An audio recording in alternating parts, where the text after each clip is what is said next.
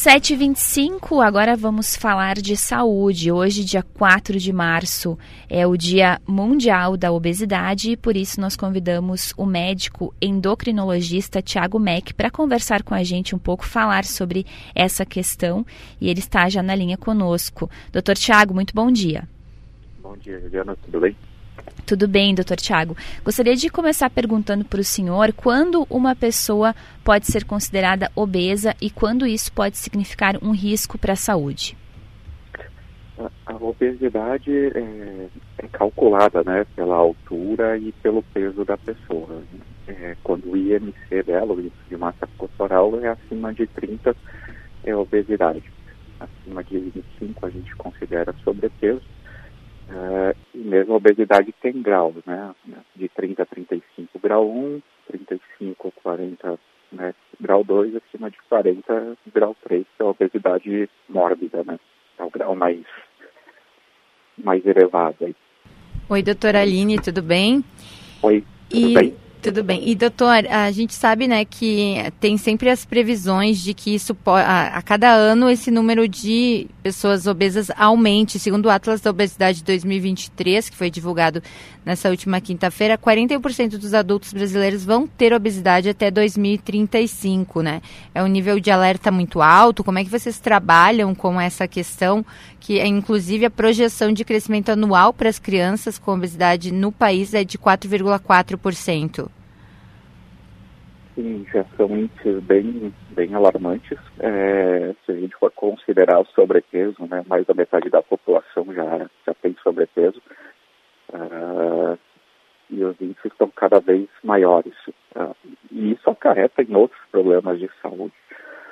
Uh, a obesidade a gente sabe que está muito relacionada com a hipertensão, com a diabetes, o aumento de risco cardiovascular. E, e nas crianças está aumentando bastante também. O reflexo do, do, dos pais acontece com as crianças. Se os pais têm uma alimentação inadequada, as crianças também vão ter. E esse número vai aumentar proporcionalmente, né? Nos adultos e nas crianças, consequentemente.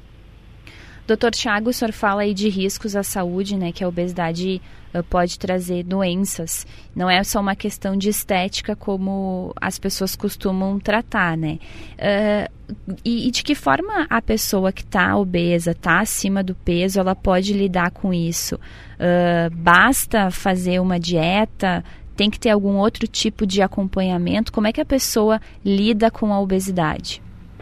Dificilmente só a dieta é, vai resolver. A obesidade é, um, é uma doença multifatorial.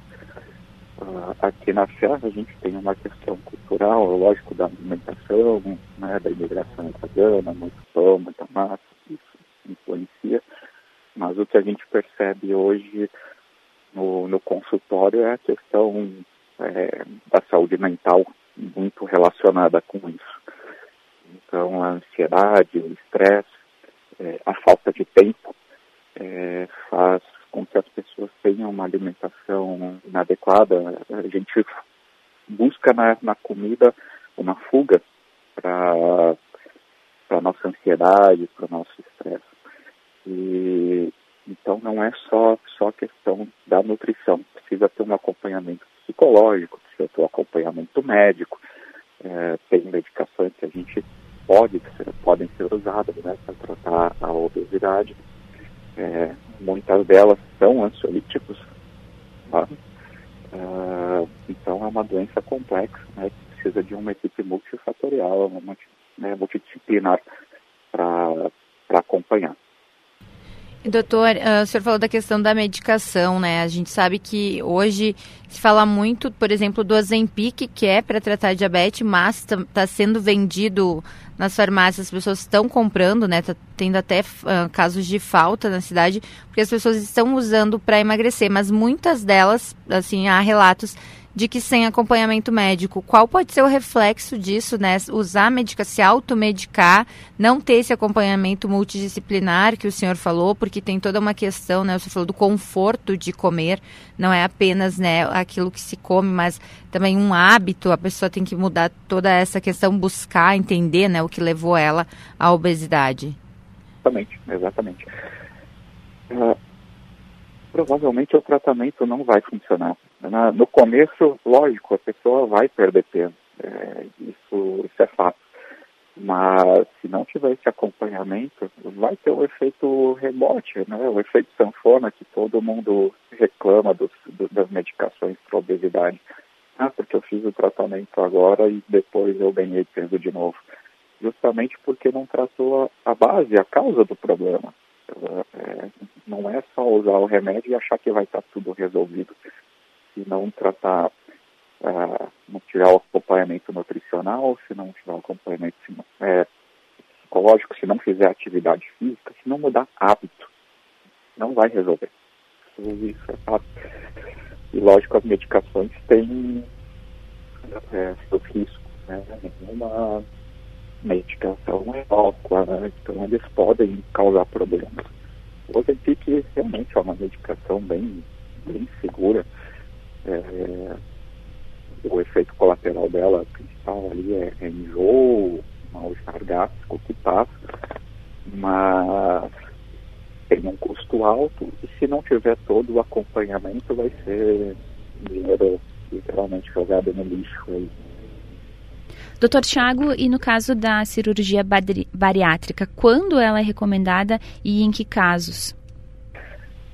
Nos pacientes com obesidade acima de, com IMC acima de 40, já tem indicação. É, nesses pacientes, a gente sabe que o tratamento medicamentoso ele é mais difícil.